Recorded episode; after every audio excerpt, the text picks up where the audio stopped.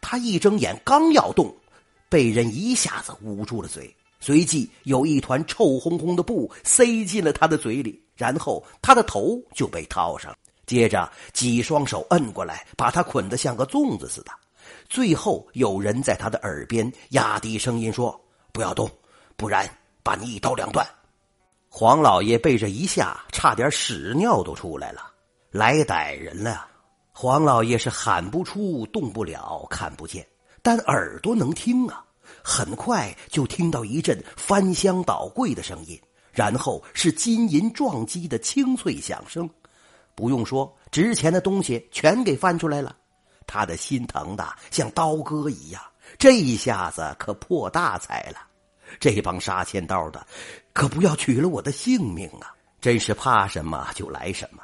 估计歹人翻的差不多了，有一个粗野的声音大声说：“这家伙怎么办呢？啊，留着迟早是个祸根，干脆宰了吧！”黄老爷立刻吓得魂飞魄散。好在随即听到有人说：“不能杀，杀了事儿就闹大了。咱们只是求财，不要命。再说黑灯瞎火的，谅他也不晓得咱是什么人，怕什么呀？何况……”他只是个见钱如命的小气鬼，并没有做过什么出格的坏事咱们不至于杀他。歹人们开始争辩起来。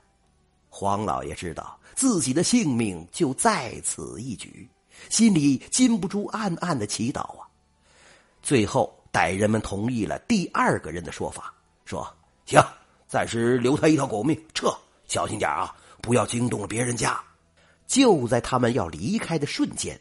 黄老爷突然感觉到一阵怪事儿，有人伸出一只手指在他脖子上点了一下，又点了一下，一共点了四下，是用四根手指头挨着点的。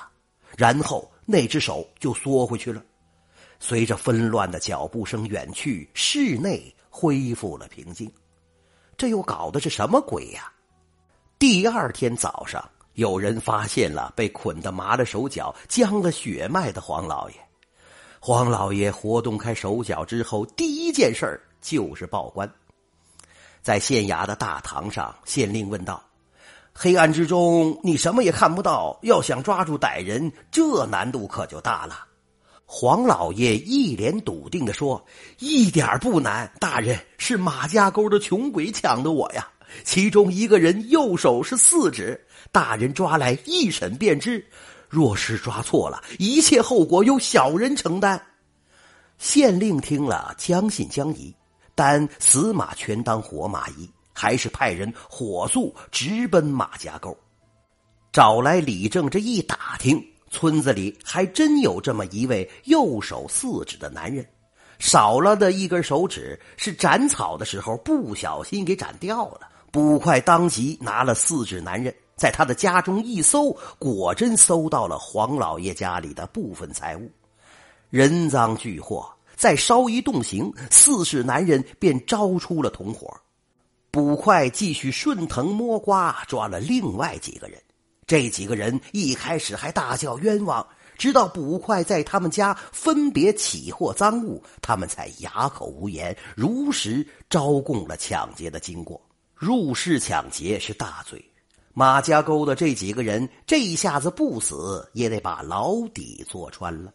这一天，有一个人来监房里看四指男人，不是别人，正是黄老爷。